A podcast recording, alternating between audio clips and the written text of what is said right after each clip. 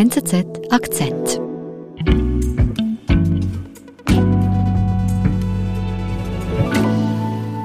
Raffaella Roth ist bei mir im Studio von der NZZ am Sonntag. Hallo. Hallo, ich freue mich sehr. Du hast zu Crystal Meth recherchiert. Ähm, Raffaella, da kommen mir gleich so Bilder in den Kopf aus den USA.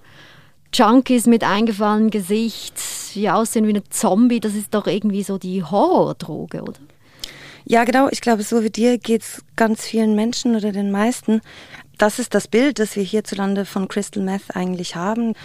Dieses Image hat sich aber in den letzten zehn Jahren stark gewandelt. Mhm, warum? Wir gehen davon aus, dass es sehr viel mit einer TV-Serie zu tun hat, und zwar Breaking Bad. Mhm, die kenne ich, ich habe sie nicht gesehen. Erklär kurz, um was geht es? Genau, es geht darin um einen Chemielehrer, der eine Krebsdiagnose erhält und daraufhin beschließt, Crystal Meth äh, zu kochen beginnen. But you know the business, and I know the chemistry.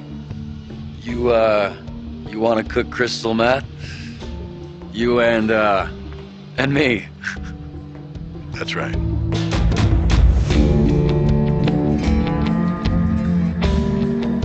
Und du glaubst, diese Serie hat tatsächlich oh, das Bewusstsein um die Droge verändert? Ja, das haben unsere Recherchen jetzt eigentlich so ein bisschen gezeigt. Ganz viele Akteure, Konsumentinnen und Konsumenten sowie auch Dealer und auch die Psychiater in der Therapie erzählten uns, dass sich ganz viele Menschen auf diese Serie beziehen, dass sie sie gucken und dass Walter White, so heißt der Hauptprotagonist, eigentlich fast ein bisschen ein, ein Star der Szene ist. Mhm, also hier hat es einen Imagewandel gegeben. Genau, man kann ein bisschen eigentlich beobachten, dass da ein gewisser Imagewandel stattgefunden hat. Von der Zombie-Droge zur Insubstanz.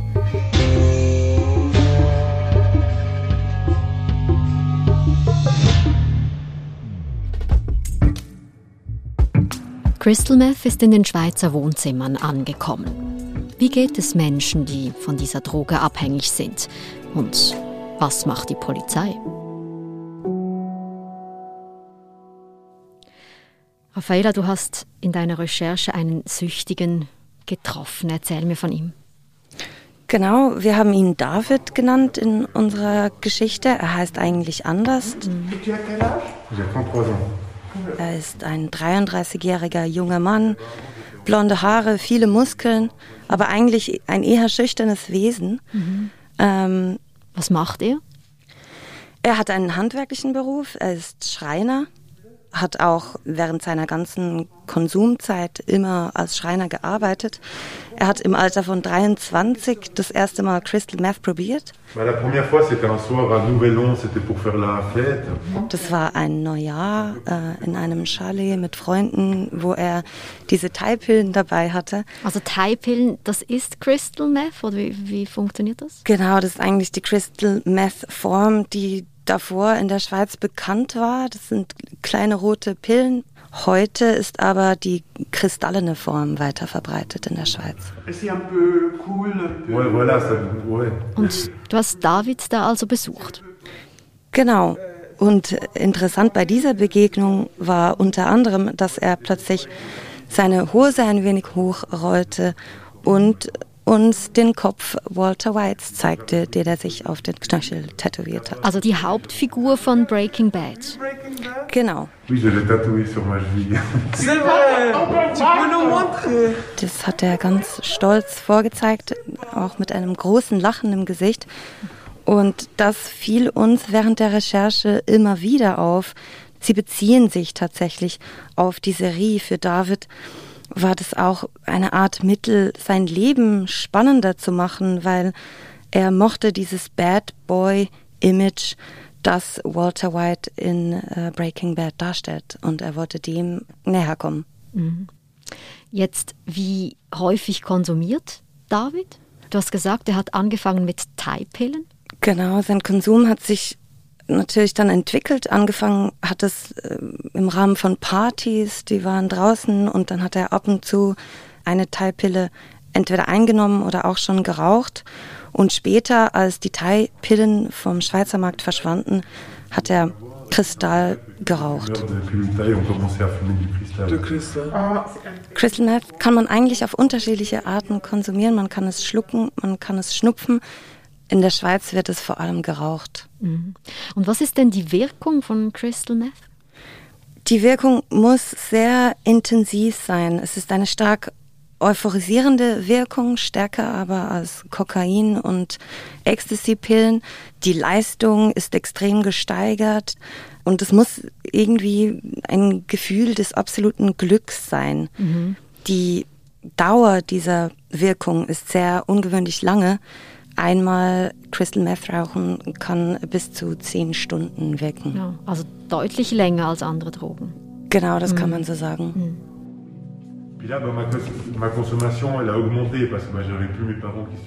Gehen wir zurück zu David. Wie geht seine Geschichte weiter? David verliert eigentlich die Kontrolle über seinen Konsum, als er von zu Hause auszieht.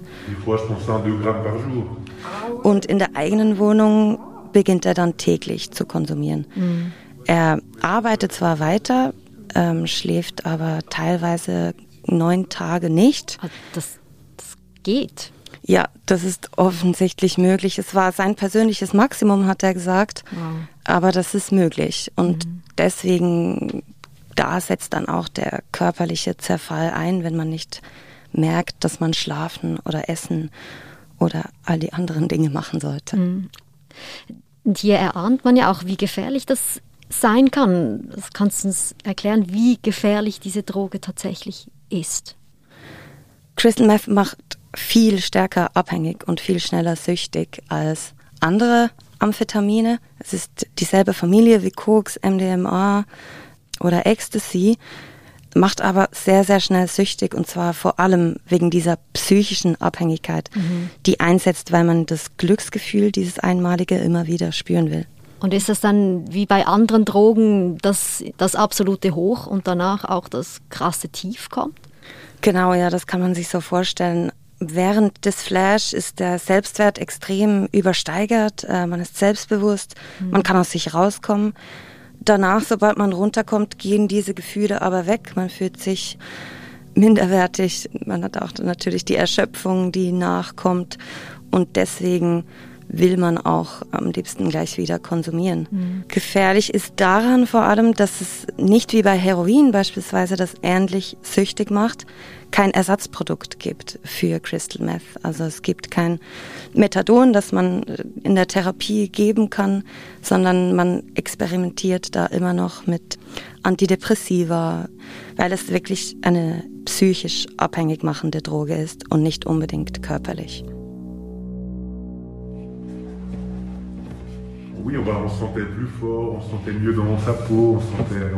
Bien.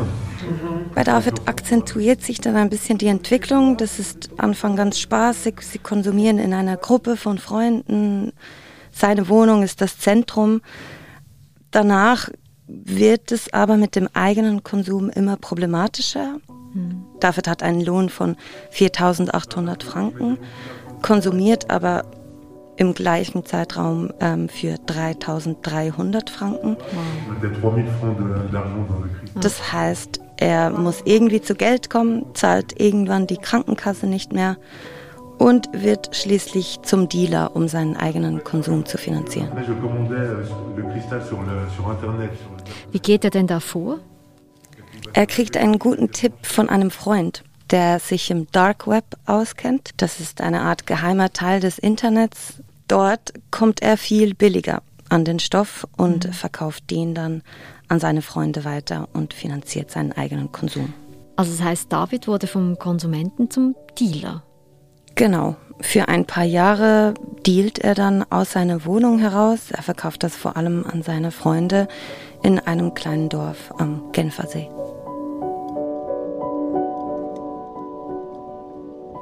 Jetzt, wie repräsentativ ist denn seine Geschichte als Einzeldealer?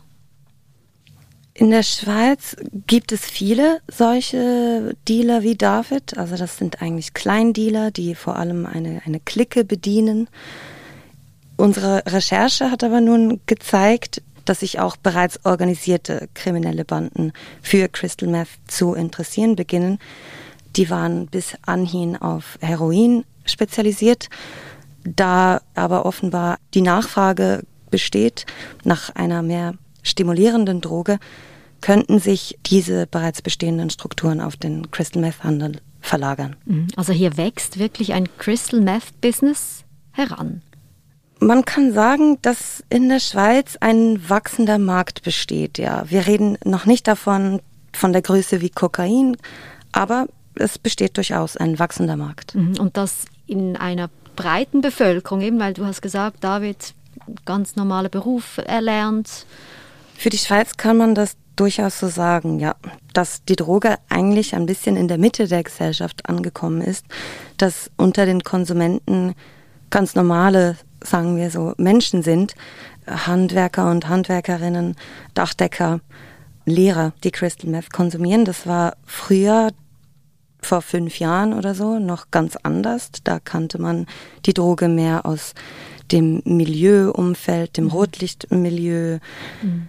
Die polizeiliche Kriminalstatistik der Schweiz zeigt in den letzten fünf Jahren immerhin eine Verdoppelung der Sicherstellungen von Crystal Meth. Mhm. Also da wird deutlich mehr konsumiert. Ist sich denn, also sind sich die Behörden denn diesem Problem bewusst? Was, was macht die Polizei? Ich glaube, das Bewusstsein ist da, dass diese Droge da in Europa ist und dass sie am Kommen ist. Es ist aber in der polizeilichen Arbeit schon auch so, dass man mehr findet, wo man genauer hinschaut. Also die französische Schweiz hat Taskforces, mehrere nur auf Crystal Meth abgestellt. In der Deutschschweiz macht man das nicht auf dieselbe Weise. Ähm, natürlich, man hat auch hier große Fälle und, und man wird auch fündig. Aber man kann sagen, dass Crystal Meth, der Handel, er findet mehr ein bisschen im Verborgenen statt, also mehr in Wohnungen, mhm. nicht unbedingt draußen auf der Straße. Und deswegen kann es schon sein, dass man in der Deutschschweiz vieles von dem, was eigentlich ist, noch gar nicht so gefunden hat. Jetzt im Vergleich zu anderen europäischen Ländern. Wo steht denn da die Schweiz? Wie groß ist das Problem mit Crystal Meth bei uns? Ja, das ist interessant. Wenn man so die Europakarte anschaut, stehen wir da wirklich eher schlecht da. Zürich beispielsweise ist an achter Stelle im europäischen Vergleich von den Städten. Mhm. Traditionellerweise ist äh, Crystal Meth in Tschechien sehr verbreitet aber auch in deutschen Städten, dabei vor allem in Ostdeutschland. Ähm, wir sprechen von Chemnitz und Dresden in Sachsen, wo das Problem groß ist. Aber ja, Zürich kommt da noch vor, London oder Amsterdam. Also kann man sagen, doch ein europaweites Phänomen, dass diese Droge, die wir eigentlich aus den USA kennen, jetzt äh, wirklich auch bei uns angekommen ist. Das kann man durchaus so sehen. Ähm, mexikanische Kartelle sind äh, international immer schon aktiv im Handel. Man beobachtet aber auch, dass vor allem Holland viele Labore beheimatet mhm. und von da aus wird es nach ganz Europa verteilt.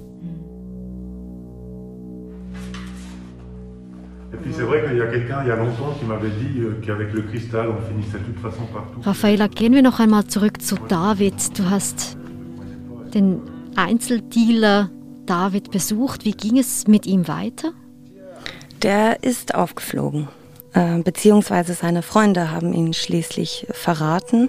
Er wurde verhaftet und befindet sich nun in einer Institution. Dort habe ich ihn auch besucht. Es ist eine Suchtinstitution, wo Menschen arbeiten können und versuchen, sich auf ein Leben ohne Drogen vorzubereiten. Euh, euh. Schafft er das?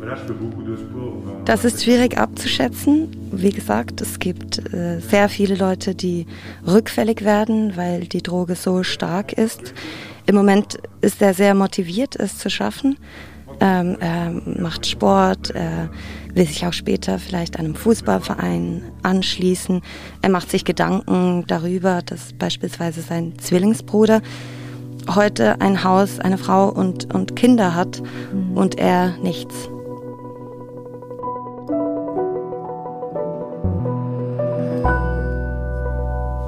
Raffaella, vielen Dank für dein Besuch im Studio und deine Recherche, deinen Artikel werden wir in den Shownotes verlinken. Danke dir. Vielen Dank, dass ich kommen durfte.